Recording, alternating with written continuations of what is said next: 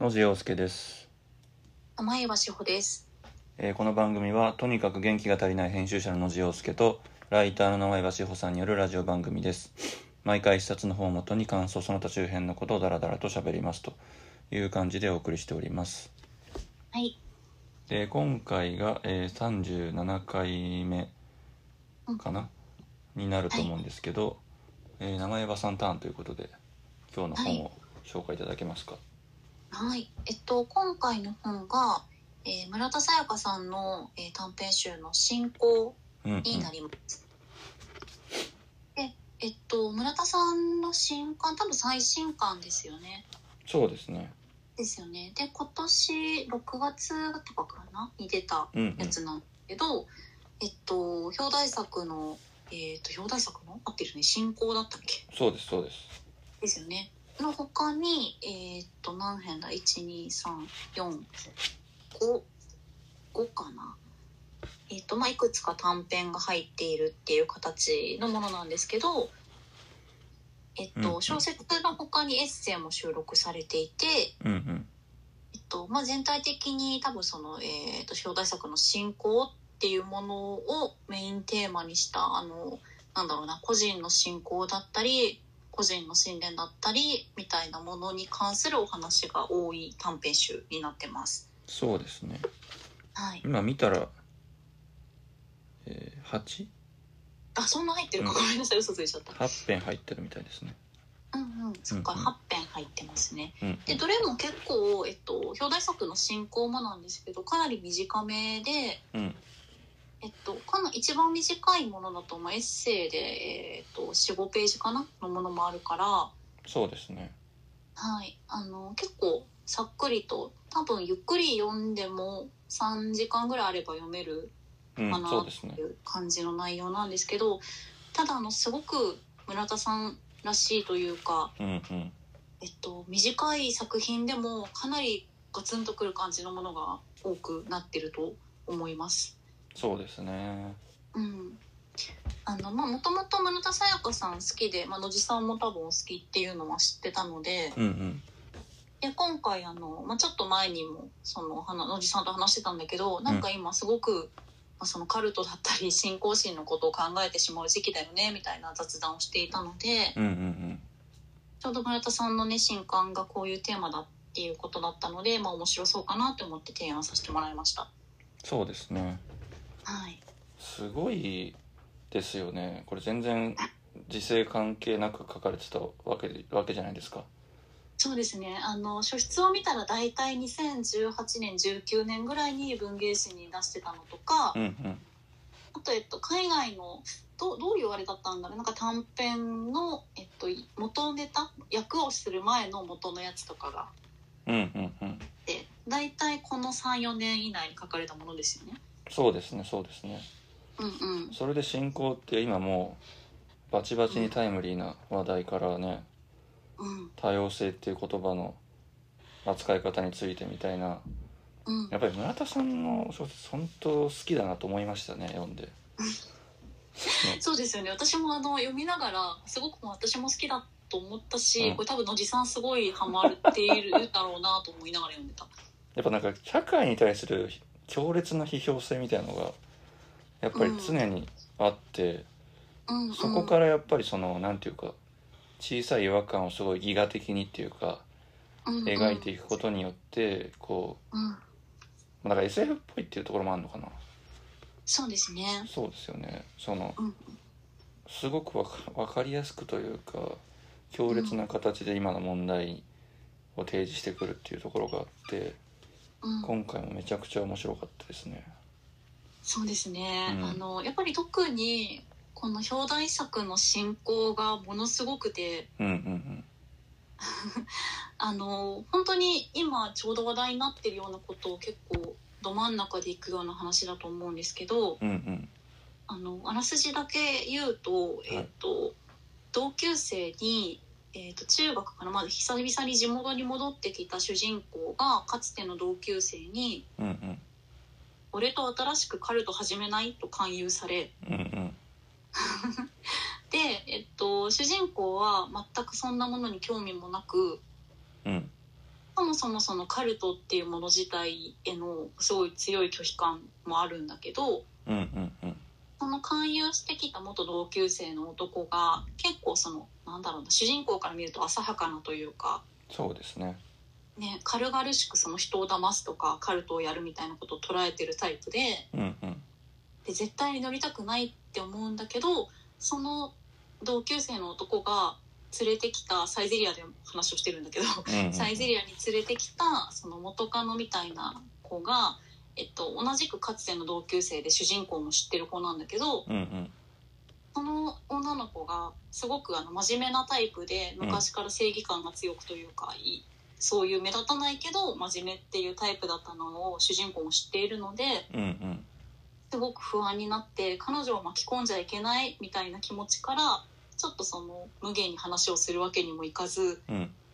どうしようかなって思ってるうちにちょっとどんどん話が進んでいきみたいな話なんですけど、うんうんうん、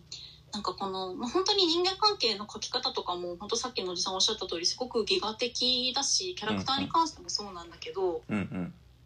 ただそのありがちな方向に展開していかないというか、うんうんうんうんまあ、ちょっと、まあ、まあ革新的なちょっとネタバレっぽくなってしまうんですが、うんあの主人公のその信仰主人公の中にもある種の信仰心みたいなのがあってうんうんそれがやっぱ現実だっていうのがすごいパンチラインでしたよね。うんいやそうなんですよねねカルトと現実は何が違うのかっていうことうんを問うてるような小説ですよねそうですねうんうんうんでなんかそのやっぱりこの主人公の一人称で書かれているから、うん最初は本当にそのカルトっていうものをこう浅はかな気持ちで始めようとしてる、えっと、同級生の石毛っていうその男子に対してうんうんめちゃめちゃそのバカじゃないのみたいな気持ちを、まあ、こちらも感情移入してやっぱ抱いてしまうんだけどはい私その主人公はすごく理性的な位置に置かれてるんですよね最初は。うんそうですねね、だからまあ本当に何だろうな一般的な人の感覚って言っていいのかわからないけど、まあ、カルトなんてそのありえないし人を騙すなんて正しくないってちゃんと思っている人なんだけどうんうんうんその主人公側にもすごくそのある種認知がちょっとなんていうのかなブレてる部分があってうんうんあのカルト宗教を例えば信仰するかのように、うんえっと、小さい頃からすごくこう多分ちょっと頭がよくって。うんえっと、彼女の言うところの現実を信仰しているっていうのは、えっと、つまり例えば原価物の原価を気にしてうんうんうんお祭りとかで売られてるふっかけられてる高いものに関していやこれは原価いくらなのにこんな値段で売るのおかしいよみたいなことを言ってうんうんうんこう子供の頃から周りからこうすごく賢いねってやっぱすごく頼りになるねって言われてるような子で。うんうんうんうんでもそれが実はそこまでお金とか現実的なものにこだわるなんておかしいんじゃないのかみたいなうんことを周りに言われた経験からあれそうなのかなって思い始めていきうんうんうんっていうその主人公の認識の変わり方みたいなのもすごくなんかハッとさせられるっていうとまあ陳腐なんですけど本当にそうで、そうですねうん、あの読みながらこう前にこのラジオで取り上げた、うんえっと、野地さんが紹介してくださったあの若林さんのエッセイのことをすごい思い出してていやそうなんですよ僕は思い出しましたあのカピバラだっけ、カピバラだったかなパンケーキにはい、カピバラを描くみたいな話だったような気がするなそうそうそうなんかもともといた若林さんも多分この主人公に近いみたいなそのすごく現実的なタイプだったうんうんけれどそのパンケーキにちょっとしたチョコチョコペンかなんかでこうアートみたいなキャラクターを描くみたいなことで、うんこう陽気な気持ちになれてそれでこうお金を払う払おうっていう価値がそこに生まれたり、うんこう別の付加価値が生まれるならそれを否定することなんてできないじゃないかみたいな話ですよね。そうですねもともと現実主義者だったけど、まあ、芸人の世界に入ってうん割とそのまあ熱いところもあるんでこうんううん将来のこととか考えていく中でまあ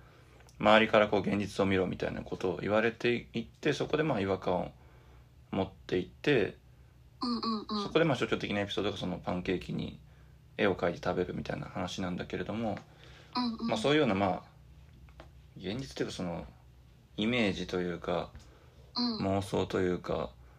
そういう夢みたいなものがあってまあうんけんあの楽しく生きていけるんだったらそれでいいしむしろそれが若林さんにとっては、まあ、重要になってきているっていうような話があってうんうんそれとまさに重なる話でしたね。うんうんうんうんそうですよね、そうその話を読んだことをすごく思い出して、うんうんなんかこの主人公もだんだんそのやっぱり自分があまりにも現実をその進行してしまっていることによってうんうん人間関係のうまくいかなさとかも感じてるわけなんですよね。うんうん例えばかつて付き合った恋人に、うんその最初はその現実的なところが好きだよって言われてたんだけど、うんうん例えばそのブライダル業界うんうんがあまりにも高額なお金を取ってるんじゃないかみたいなうんうんことに関して主人公がこういちいちすごく怒ったり突っ込んだりするんだけど、うんうんまあ、それってある意味みんな分かっていてそこに乗っかってお金を出してる部分でもあるから うんうん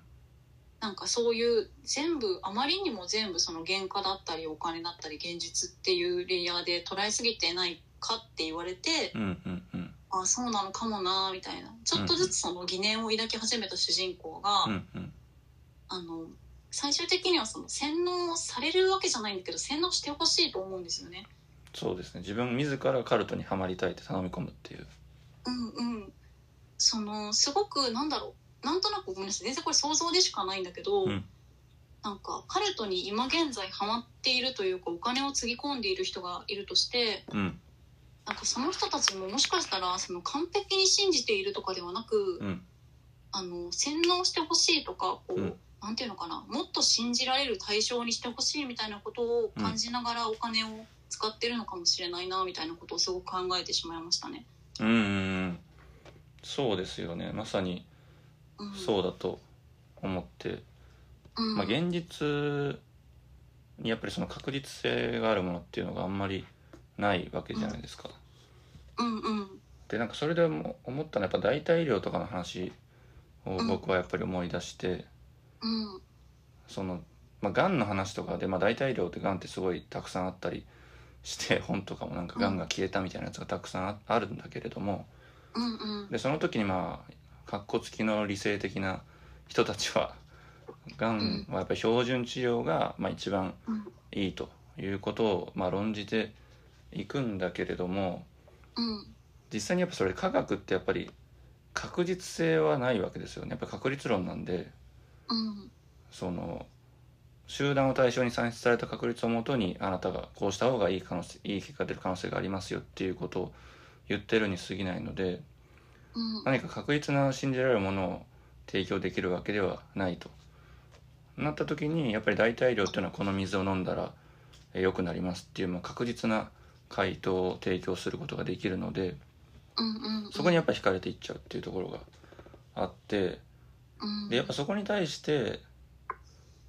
その科学の力の方があの絶対良くなる可能性が高いって言ってもあんまり意味がないっていうかうんうんむしろ科学が提供できてないものが何かっていうことを考えなければいけないのにうん割となんかいなんかメディアとかではそこがあんまり論じられてないなみたいな一般メディアでは論じられてないなみたいな印象があってそのことをすごい思い出しましたね。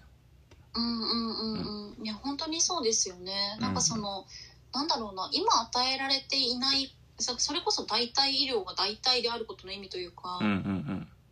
なんか今与えられていない価値を与えてくれるとか、うんうんうん今よりも分かりやすいものを提供してくれるとかうんうんうんあのなんだろうその多分この小説の中で書かれてるその洗脳してほしいみたいな気持ちもそうなんだけど、うんうんうんなんかそれが何かは分からないけれど今よりもちょっとその一歩いい状態に自分を置いてほしいみたいなはいはいはいはい気持ちが多分根源にまあ全部同じではないと思うけど多分ちょっとずつ違うんだろうけどあうんって、うんうんでそれ自体がどういう欲望なのかとかなんかどこに失望してしまってるのか現実のうんうんうんみたいなところに目を向けないといけないというかうんうんなんかこんなことを言いながら目を向けないとそうなってしまうみたいな方に持っていこうと自分がしてるのを感じちゃうんだけうどんうんうんなんかそもそもそもそもねそのうーんまあなんだろうな代替医療自体の是非というのもすごくあるしうんうん標準医療がまあ当然いいとされているんだけど今は、うんうんうん一番確実だとされているんだけど、うんそもそもその絶対的なものなんてないよねっていう話にもなるし、そうですねどっちかというと代替量の方がだ絶対的な価値を多分与えうるん、ものなんですよね、ああそうですよねその語り方としてはってことですよね。そうですそうですうんうんうんそうですよねなだのかでらこの話の中ではこの小説の中では、うんうんあのすごくそのカルトの競争になるべくしてなるというか、うんうんあのやっぱその絶対的な価値を自分自身でも信じられる人が教祖になるんですよねこの話の中では。ああそうですねうんね、で、えっと、そこにこう疑念があったり本当にそれでいいんだろうかとかそうなりたいなみたいな欲望を抱えてる人じゃなくうんうんうん本当に信じられるある意味才能があるからこそその教祖の立ち位置にいる人うんうんうんが周りをどんどん導いていこうとするんだけど、うんその中で扱うトピックがなんか天動説なんですよね。うんそうですねでなんか天動説ってすごいあの、まあ、ギガ的なんだけどあのすごくいい線をついてるというか、うんうんえっと、私たちは生きていてうん実際に地動説か天動説かって自分の体では感じることができないじゃないですか。うんうんうんで空を見たらその空が動いてるように見えてただ今までのその科学の知識の下積みがあってうんうんこれは向こうじゃなくこっちが動いてるんだって思うことができるけど、うんうんただこの小説の中ではその天動説セラピーみたいなのを始めたその教祖の人が、うんうんえっと、全員をこう芝生かなんかに寝転がさ寝転がせて空を見上げさせてうんうんなんかこっちじゃなく天が動いて、まあ、天動説ですよね向こうが動いてるんだって考えてみてくださいみたいなことを言い出すんだけどうんうんやっぱりみんな教祖じゃないそのセラピーを受けてる側は今までの知識の下地があってこっちがやっぱ動いてるって思っちゃいますみたいな。うんうん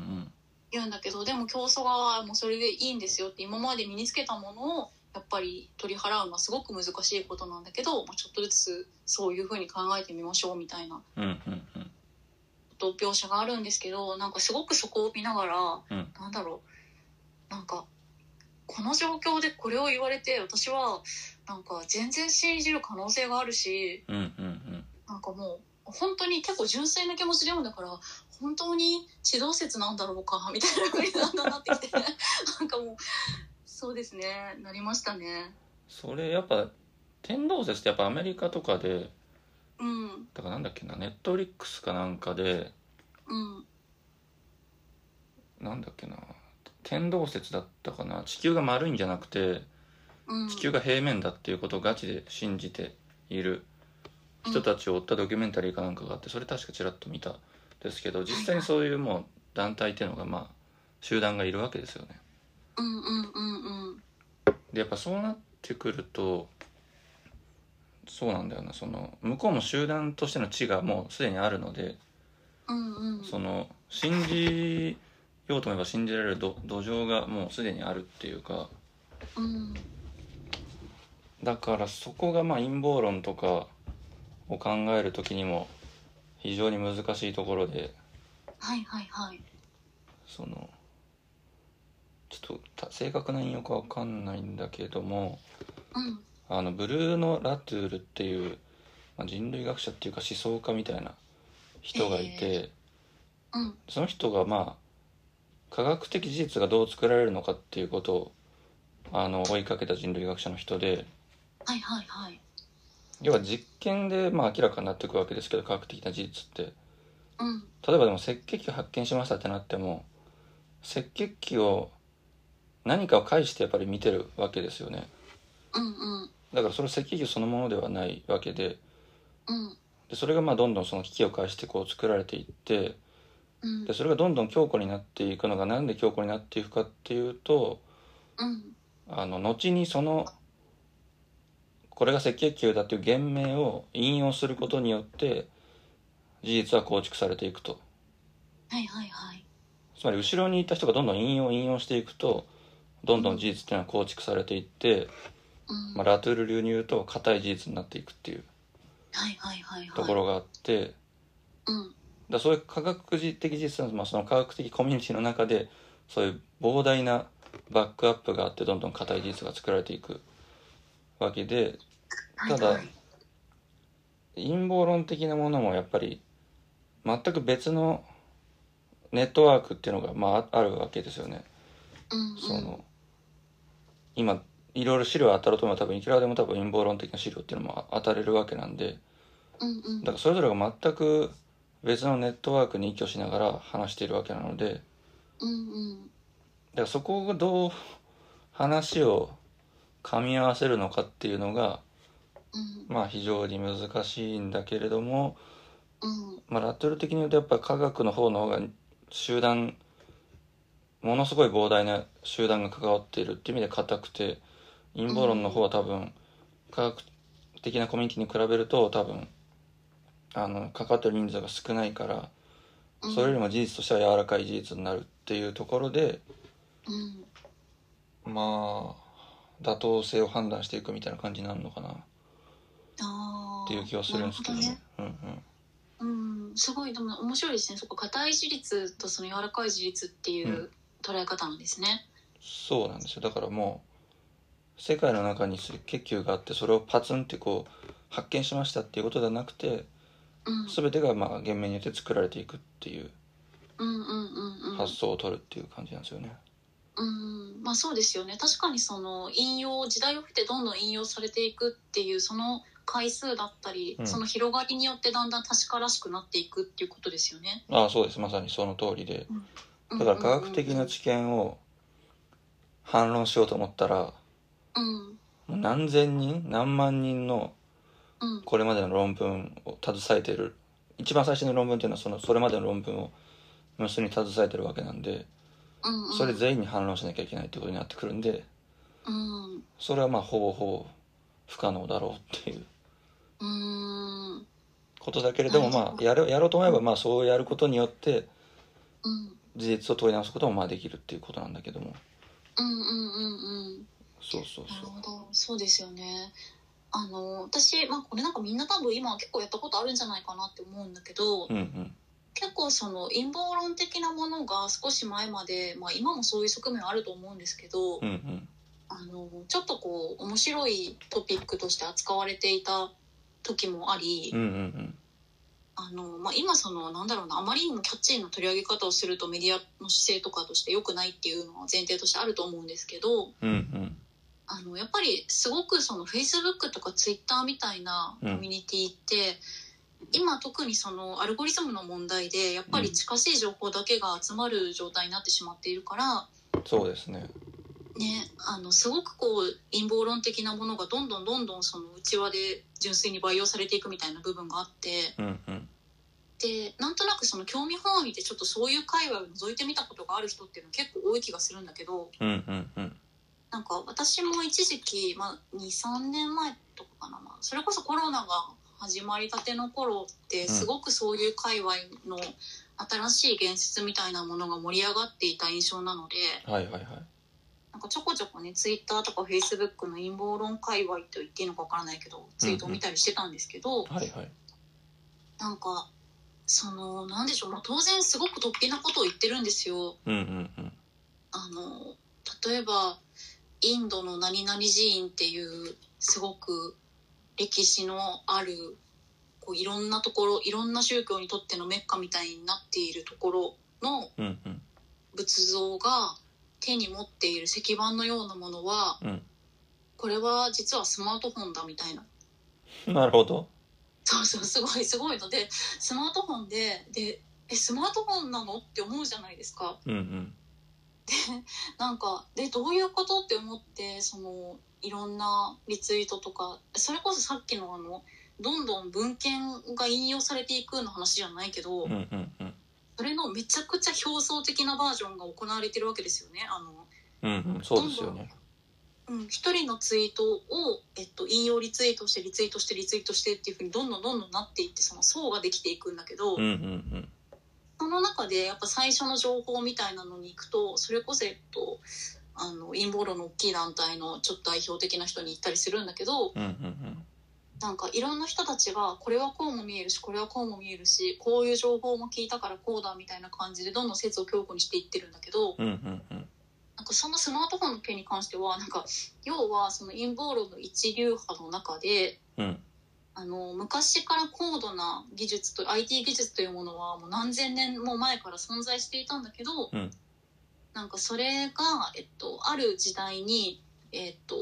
これは高度な文明だからということで、うんえっと、存在をそのキャンセルされてというか存在自体を隠されてしまってほうほなかったことにされてでその文明ごと滅びその時にスマホがすでにあったという事実は隠されたままで別のところまた新しい文明が始まりその歴史が巡っているのだみたいな話だったのね。うなるほどそうそうそうでまあそれものすごく突飛なんですけど、うんなんか、うん、そのすごく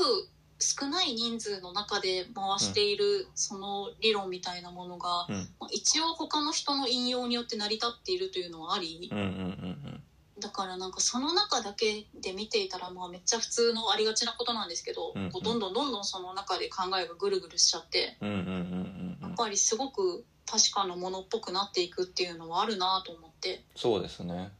うん、なんかそれうんうん特にコロナになってからの時期ってみんななんか親世代にスマホとか YouTube 見せるのすごい不安みたいなこと言うじゃないですか、そうですねうん、めちゃめちゃやっぱそれを感じましたねそうかなるほどそれでも最初はどっから来てんだろうどっから来てたんだろう私もさすがに全部は追えなかったんだけど、なうんうんどえっと、どっからっていうのはその誰が言い始めたかってことですか、そうですねその根っこにやっぱり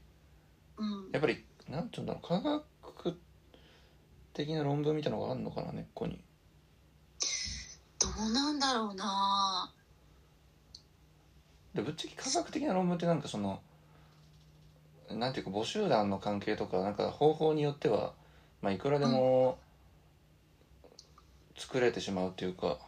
うんうん作れるわけじゃないですか科学的という旗印のもとでもうんうんそれが根っこにあんのかなそうですよね多分そのある種のなんだろうコロナに逆にこうマスクは害だみたいなことを言う人たちの多分主張の根幹にはそういう科学的とされる論文みたいなのがあるんだと思うんだけど、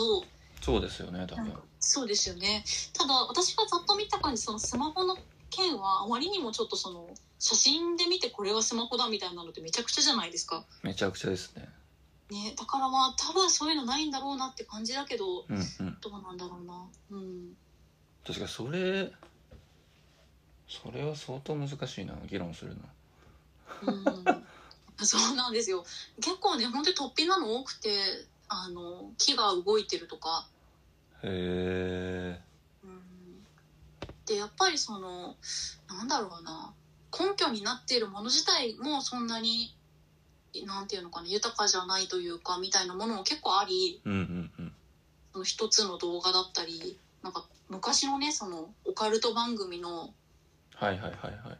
あの心霊写真だとか人の手が写ってるみたいなうんうん編集でまあ絶対やってるでしょっていうようなものでも根拠っぽくなってたりする面はあって。うんうんうんうんすごくななんでこんなものにみたいなことやっぱ思っちゃうんだけど、うんうんまあ、でも情報源が限られていたら、うんそう思う人も、まあ、いるよなとは思いましたね。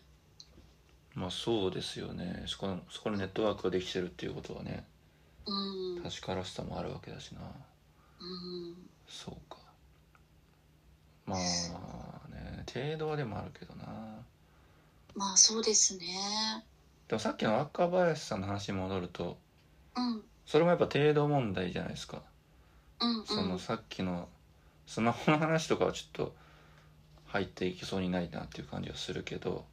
うん、でもう少し日常的にスピリチュアルなものとかうん、ものを信じる信仰するみたいなことは結構あるわけじゃないですかうん、うん、うん、それってなんだろうな僕だからもともとは割とすごい現実主義っぽい考え方だったような気がするんだけどうん、うん、その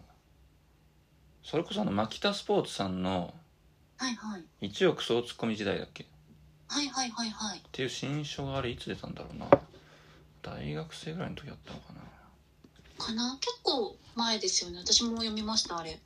あれ超面白いじゃないですかうんうんあれっていうはいわゆる霊障文化みたいなものを論じてると思うんですけど、うんうんまあ、みんなこのボケたがらずにうんあのいろんなところから突っ込んでるだけだっていうことをまあ論じてる本なんですけどうんうんあのツッコミ文化って割となんか現実見ろよみたいなノリじゃないですかうんうんうんであれ読んであれすげえやっぱ自分はそういう謎の現実信仰を持ってる人間だったなっていうことに気づいたような気がしてはいはいはいでそっから社会人になっていってなんか占いとかも昔は全く信用してなかったけど、うんまあ、これも一つの解釈であってうん現実を解釈するために一つの視点だみたいな感じで取り入れたりもするようになってうんうん割とその辺りのなんかゆとりができていったっていう感じが僕自身はあるんですけどねうんうんうんうんそれって生山さん的にはどうどうどうですその現実超現実原理主義みたいな時代はあありましたそうですねなんか私はうーん表だって例えばその原価がこれいくらなのになんでとか占いなんて科学的じゃないのになんでみたいなことをうんうん表だっては言わないし、うんあんまりそこになんだろうな疑問を呈したりするタイプじゃないんだけどうんうんないんですけどでも実はなんかすごくそうだなと思ってて自分は。うんうんうんあのーなんかねなんて言うんだろううーん例えば友達の中でそのすごく現実主義っぽい人であってもうんうん特にその女性が多いコミュニティにいるとうんうんやっぱり皆さんすごく占いが好きであることが多いんですね。うんうんうんで私自身は実を言うと占いあんまりあんまり重視してなくてうんうんでなんだろう重視してないっていう言い方だとまだ好き嫌いの話になるんだけうど、んなんだろう結構ねなんか正直なんでみんなそんな占いにお金使うんだろうって思ってるところがあるんです。へえでなんだろうなですごく不思議でしたねだから、うん、みんななんか現実的に現実主義に思える人でも占いになると急にお金使ったりすることがすごく不思議で。うんうんうんうんなんかなんだろうな結構それこそ陰謀論だったり、うんうんあの確からしくない情報みたいなものに振り回されているように見える人たちうんうんに対してこう厳しい目を向ける人が友達にいてうんうんうんで、まあ、私もその気持ちは分かる部分が大いにあるので、まあ、そうだよなと思って聞いて話を聞いていたら、うんただ結構その占いとかなんだろうなコーチングなんかちょっとスピリチュアルっぽさが入ったコーチングみたいなものにお金をすごく使っていたりとかっていうのを後から聞いてなるほどなるほどなんかその区分けって本人の中ではどうなってるんだろうなとか考えたりはしてしまってそうですよねうんそこだから実は地続きの気はしますけどねうーんそうですねって思うしうんあとやっぱこの小説の中でもこうすごくやっぱよくできているのが、うんあの、えっとこの中ではその占いとかは出てこないんだけど、えっとその信仰というかの一つの対象として、うんまあ、信仰って言っちゃうとかなり鮮烈なんだけどそのこ個々人が好きにこうそれを信じてお金を使っているものの対象として、うんうんえっと、鼻の穴のホワイトニングっていうのが出てくるんだけど、ね。ね、てか俺、俺がなんかそういうブームを知らないだけなのかなと思ってはいはいはい。調べたけど、あれないですよね。ないですないですないですよ今ねのところ多分ないと思うんだけど、うんうんただやっぱすごく絶妙な線をついているうんうんうんうんあの鼻の穴のホワイトニングっていうのがその友達の間ににわかには流行りだしてうんうんで、えっと、主人公もそれになんとなくそのやっぱ主人公は現実主義的すぎるかうらんうん乗れないんだけど、鼻からうんうん乗れないんだけどやっぱりその周りにああまりにも現実的すぎるよって言われた自分を気にしているからうんうんちょっとそういうものに乗ってみようかな自分も本当にそれを信じてみたいって思ってうんうんうんその友達のコミュニティの中でこれいいよって締められた花の穴のホワイトニングに行ってみるんだけどうんうんそれがなんか5万とか10万とか確かもっとするんだっけするんですよね。そう10万ぐらいとかなうんうんそうですよねなんかそういう描写が出てくるんだけど、うんまあ花の穴のホワイトニングはないけれど、うんただよく最近話題になる、まあ、脳洗浄とかってもう多分すごく近いというか、まあそうですねうんあのまあ、実際にやってること自体は多分普通に頭皮マッサージだから全然体にいいと思うんだけどうんうんなんか髄液を流すみたいなことを言うのが本当かリンパをどうするみたいな話とかうんうん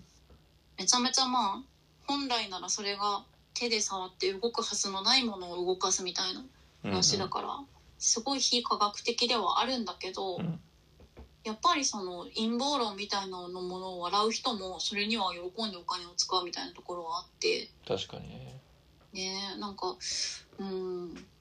そうですねで私もなんか安全圏に立ってるみたいな言い方してるけど多分なんでこんなものにみたいなのにすごいお金使ってる側面もあるしうんうんうんうんうんうんっていうのは読んでてすごいヒヤヒヤしましたね。確かになうんまあ健康幻想っていうか健康信仰みたいなのがまああるんだろそうですね。うなうんうんそうかてかあとこの前ちょっとずれるかもしれないけどマッサージ行ったらはい。腸もみ腸もみもありできますよって言われて腸もみ。腸もみとはってなったけどはい。なんかお腹をマッサージしてなんか便通が良くなりますみたいなああれもそういう類なのかなと思ってなんか怪しいなと思って、あ。まあ、やんなっかったんですけどた。うん。なんかまあそういうノリのまあ本当に効果あるのかもしれないけどうん。脳洗浄的なノリのやつはまあすごい常にいろいろ出てくるんだろうなっていう気はしましたね。ああ、本当ですね。うん、そうか。本い当やにー、でもなんか、そうそう、そういうのを考えるときに、すごく、なんだろう。基礎的な科学とか、うんその保健体育みたいなもののうん知識があれば、こんなの絶対おかしいってわかるのにみたいなことを思っちゃいそうになるんだけど、うんうんでもなんか多分自分もなんだろうな全然常識がない分野では、うん普通にそういうのを非科学的とされることを言われて受け入れてる部分もあるんだろうなって思っちゃいますよね。まあそうですよねだから例えばだって宝くじ買うってなってうん、それなんか下手ななんかギャンブルより全然確率低いですよみたいなこと言われたら冷めるじゃないですかうんうんうんそういうのはまあありますよね自分も宝くじ買うとかうんそういうようなことはたまにやったりするわけだからうんうんうんうんそうですねそれですね本当にそれは全然ありますよね。そうですねうんでもこれだけで40分ぐらいになってるなあ結構喋っちゃった そうででもこれ本当に本当にギガ的な分すごくいろんなところに重ね合わせられるからやっぱトピックが多いというか。そうですねうんうんね、表題作以外もねすごい素晴らしい作品いっぱいあるんですけど、なんか生存は超面白かったけどなうん生存もこう本当にいい SF ですよねこれはね、うんうんうん、これ特に好きでした生存が生存がそうですね信仰以外だと特に好きだったかなまあ多様性の話とかも好きだったしうんうんあと村田さんがそのイマジナリー宇宙人とはいは過いごはしているみたいな話も超好きだったし、うんうん全体的に好きだったけどそうですねうんうん生存もやっぱすごく面白いですよねあと、うん生存率というものが、えっと数字と ABC の評価でもう子どもの頃から通知表みたいに評価されるうんうん現代としての話みたいなことですよね。そうですねでそれによってランク付けされてて、うんうん生存率が低いと D ランクとか C ランクとかうん生存率高いと A ランクとかになってうんでこの物語としては A ランクの男性と C ランクの女性が結婚するってなった時にうんこのまま結婚するとなんだっけランクが男性のランクも下がりますみたいな話なんだっけな子供のランクかそうですね、えっと、一応2人のその夫婦としての生存率が下がりますみたいな話だったかな。あそうかそうかうんうん、でもそうそうその子供を作ることによってその人本来独身でいたらもうちょっと生存率が高いうんうん男性側が、その不利益を被るというかうんうんうんことになりますよっていう話ですねって今はちょっと話してて急に思い出したから全然関係ない話をしてもいいですかはいはいはいなんかあのそなんかそんなに近い話をどっかで聞いたなって今話しながら思っててうんなんかあのさっき話してた内容とこの「生存」っていう小説のハイブリッドみたいな話なんですけどうんうんなんか私母親が、うんあの結構、えっと、占いの四柱推命が好きな人間なんですよ。ほであの四柱推命ってえっとなんだろうまあなんかいろんな占いの中でも比較的そのなんだろうなその四柱推命の人曰く、うんまあかなりの統計学のもとに成り立っているからうへえ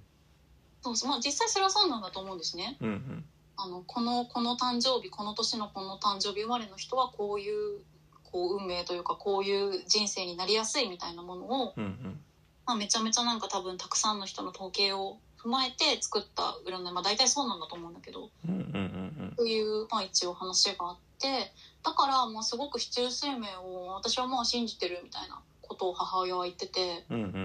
ん結構それこそすごく現実主義な人なんですね母親は。それ以外のこうなんだろうカルトっぽいものとかうんうんうんちょっとこう非科学的なものとかにはあんまりいかないんだけどすごくその占いは好きでうんうんうんだからまあそんなほ本人もね全然ちょうどいい感じで付き合ってるからもう全然気にしたことがないんですけど、うんうなんんうん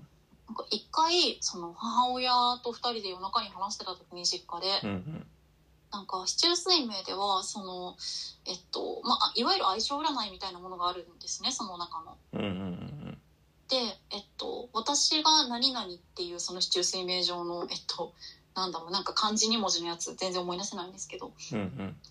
うんで、えっと、私が何々でパパ私の父親が、うんえっと、何々なんだけど、えっと、実は私は、えっと、パパと私の父親と結婚するとうんめちゃめちゃ運勢が下がるのよって言われてうんなるほどそうそうそうなんですって市中水明的にはその母親の運勢とうん父親の運勢があって母親の運勢ってその市中水明上はなんかめちゃめちゃそのなんていうのかな、えっと、運がいいうんうんうんうんし、えっと、人生の中でかなり悪いことが起こりにくいとされている運勢らしいんです。え市中水明ってねずっと同じなんなん割り当てられるんですかそうです。えっと、ごめんなさい。私が占いに詳しくないから、この言い方で合ってるのかわかんないけど、うん例えば、お牛座みたいなことです。あそうなんだじゃあ手相みたいに成長すれば変わっていって運勢も変わりますみたいなものじゃないんだ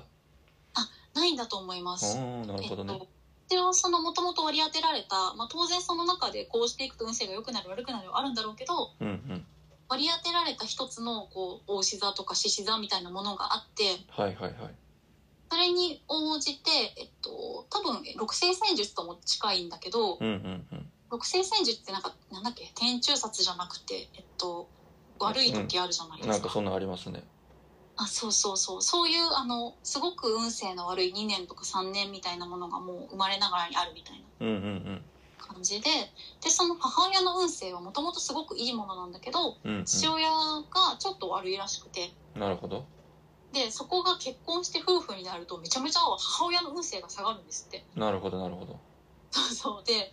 あので実際に なんか実際になのかわかんないけど、うん母親は周りから結婚をめちゃめちゃ止められてたらしくてマジでそうそうそうでなんか占いのこともあるだろうしそれ以外の相性的にもなんか良くなさそうだからみたいな理由で止められてたらしくてうんうんで実際に結婚してなんか母親はいやまあまあそんなに結婚するほどの相手じゃなかったよねみたいなことたまに言うんだけどなんか、まあ、それは全然本人の感想だからしょうがないんだうんけうんど、あのなんかやっぱ根幹にそのやっぱこの人だったから私の運勢が下がったなみたいな気持ちがまあ半分冗談にせよあるっぽいんですよ。うんうんうんでなんかすごくねそれをねこの「生存」っていう小説を読んでて思い出して なんかだからちょっと母親としては私は譲ってあげたみたいな気持ちがあるっぽいんですうんマジかそうそうへえでまあ当然なんかね私からしたらすごく笑っちゃうような話なんだけどうんうん結構その市中水明の人にそれを言うと「あんた思い切ったことしたね」とか言われるんですって だからこういう感覚って多分あるんだろうなみたいなことを思いましたまあでもそれを超えてるっていうところでねそうそことですもんね、ううんまあよかったですよね、うんよかったのか分かんないけどまあ、実際生存の場合は結婚しないっていう選択になりますもんね確かそうですねうんうんうんしかもこれがあのなんだろう生存率が高いとされている男性側は実はそれでも結婚したいと思い続けていてうんうんうんむしろその低いとされている側の主人公の女性の方が、うん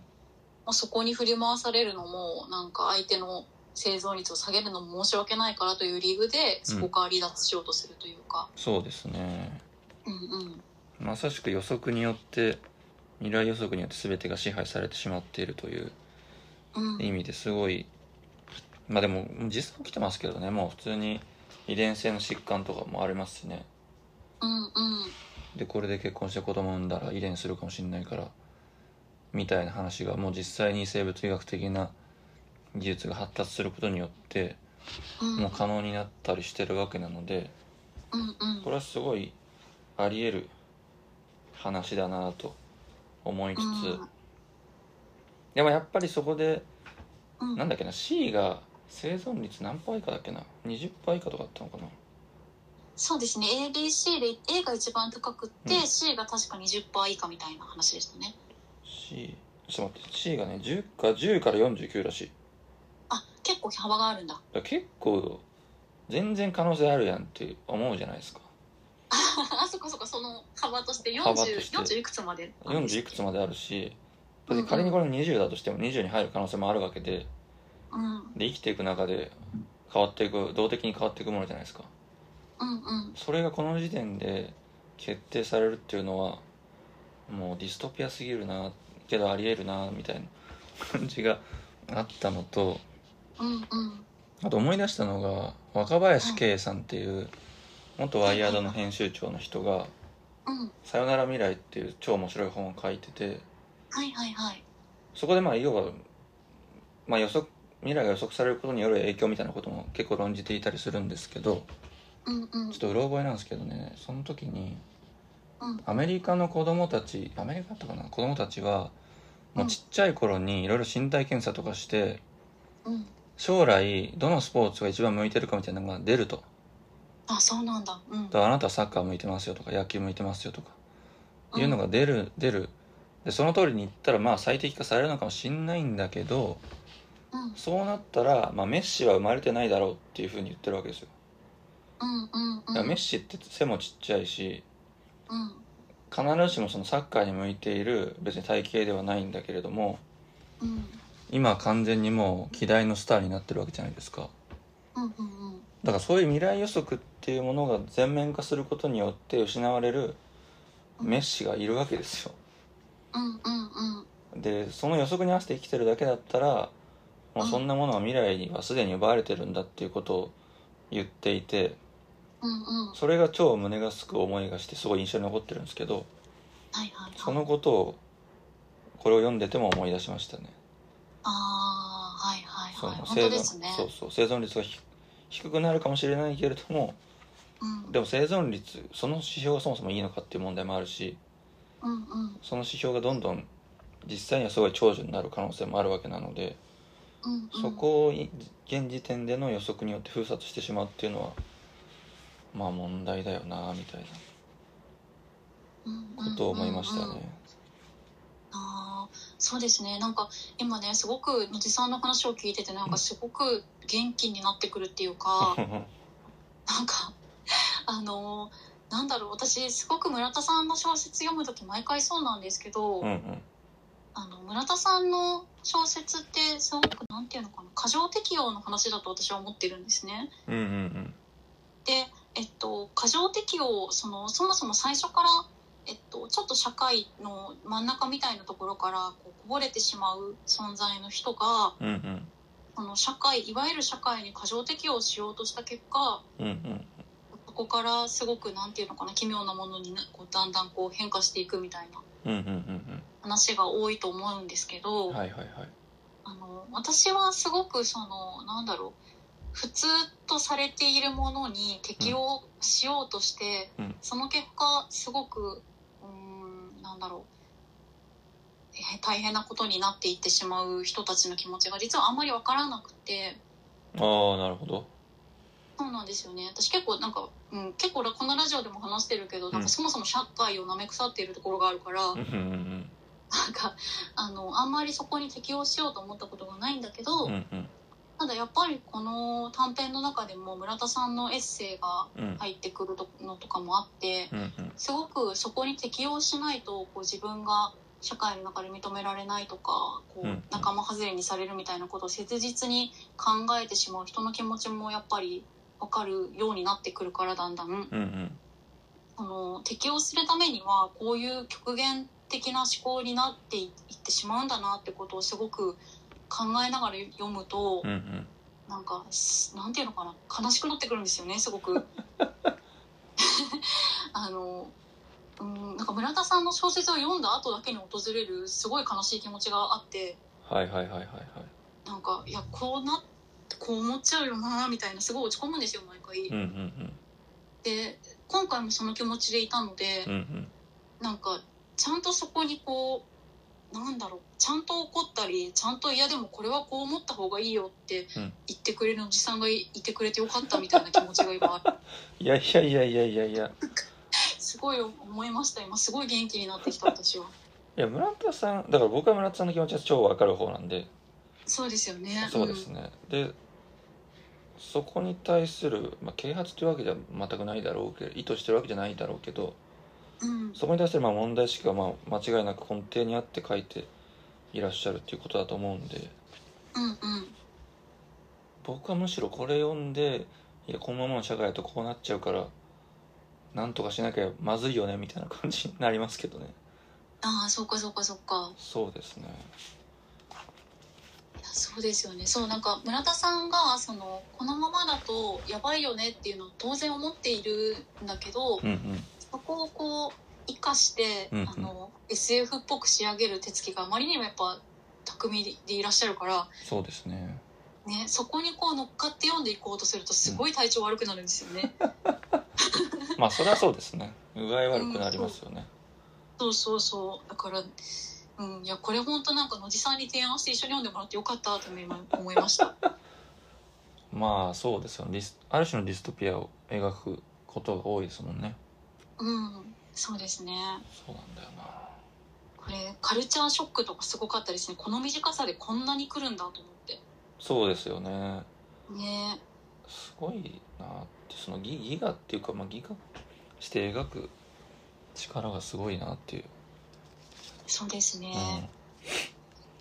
で結構そのギガして描く力っていう文脈で言うと今言ったようなカルチャーショックっていう短編だったりあうとん生存がさっき言った生存がすごいんだけど、うんうん結構ちょっと違った趣というか、まあ、やってることは同じなんですけど、うんうんえっと書かなかった小説だっけタイトル合ってるかあなありましたねねとかはあの同じようなディストピアっぽい世界観なんだけど、うんちょっと官能的な部分もあるというかそうですねね趣が若干違って。うんうんあの私は結構この読語感とかがすごく好きでした。うんうんうんうんそうですねそうですねうん、すごいなんか言語化するのは難しいけどうん。あのこれ多分あらすじを説明しても全然となんだろうな影響のない話だと思うので言ってしまうとうん、自分のクローンを作れるようになった世界で、うんうんえっと家電屋さんで自分のクローンを4体買って。うんうん夏子っていう主人公が夏子を自分は夏子 A だとしてうんうん BCDE の4人と一緒に暮らすっていう話なんですけどはいはいはいまあ本当に結構このこういう枠組みの中ではよくある話で、うん一番優秀なクローンが自分の代わりの生活をしてくれてしまうのではいはいはいだんだんそのクローン D かな D だっけ ?EC か忘れちゃった D, えっと D じゃないですか D に恋するみたいなあそうだ、うんうんえっと自分の代わりに動いてくれる優秀なクローンが C だっけが B だと思いますが B かすいませんごっちゃになって、 C, C がうん、なくなっちゃう子じゃないですかあそうだそうだそうだそうだそうだえっと自分の代わりに動いてくれる B っていう優秀なクローンがいてその人が会社とか行ってくれるようになってうんうん、 C がなくなってしまいで D と E がちょっと自分のクローンではあるんだけどそれぞれこう自分のある特徴を特にその肥大化させたような特徴を持っていくのでうんうんなんかおっちょこちょいなところを持ってる人もいればちょっと頼りがいのあるところを大きく持ってる人もいればみたいに分かれていくんだけどうんうんうんうん最終的にその D のなんていうのかなちょっとその陰りのある感じに主人公の A はなんか惹かれるようになっていってうんうんうんで、おまあ、間違いなく自分だし姿形は自分だしやってることも自分であるはずなんだけどなんか違うんだよなって思って惹かれていくっていうその感じが、うんうんなんだろうななんかそのうーんセクシャルなその魅力ってなんうか自分と違う部分に感じるものだと思うんですね。うんなるほどねうん、そうそうそうそうだから全く姿形が一緒であってもその自分から一番遠いものみたいなものに惹かれるのかなみたいなことを考えることがあるから、うんうんうんなんかそこをこう凝縮した D の動きというかうんうんうん渋さみたいなものに惹かれるみたいな描写もすごくいいしやっぱこうんれ終わり方がすごく素敵で、うんうんあの親指のなんだっけなグラスのその水滴を拭う親指の動きみたいなものを見た時にうんうんうんうん自分であるはずなんだけどあれは私じゃなくて D 特有の動きだなと思ったみたいなそうですねねがすごく、うん、素敵な短編だなと思いましたね個人的にはこれが好きでしたうーんなるほどねまあ確かそうかうんなるほどね確かに自分と私のものではないっていうところに最後フォーカスして終わりますもんねそうそうそうそそうかそうかなるほどううんですね、うん、でもそれぞれに、うん、でもこれ本当なんか一気を見せると結構体調悪くなると思うから行くような方がいいかもしれない、うん、そうですね短いけどすごい強烈ですよねそうですうんね、うんうんというところですかねそうですねもう1時間ぐらいになってしまったのであすいませんちょっと喋りすぎましたいやいやではでははい